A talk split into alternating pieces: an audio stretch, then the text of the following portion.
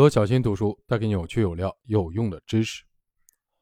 今天带来的这本书的标题叫做《升维：不确定时代的决策博弈》，将行为博弈论的分析方法用在商业现实之中。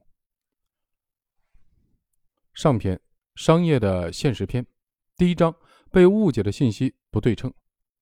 本章概要：决策是人对信息的反应，而市场和信息是相互依赖的。要了解决策者在市场中的行为，就要从信息开始说起。因此，本章重点介绍的是信息和知识的两个关联的特性：信息不对称和知识的无形化。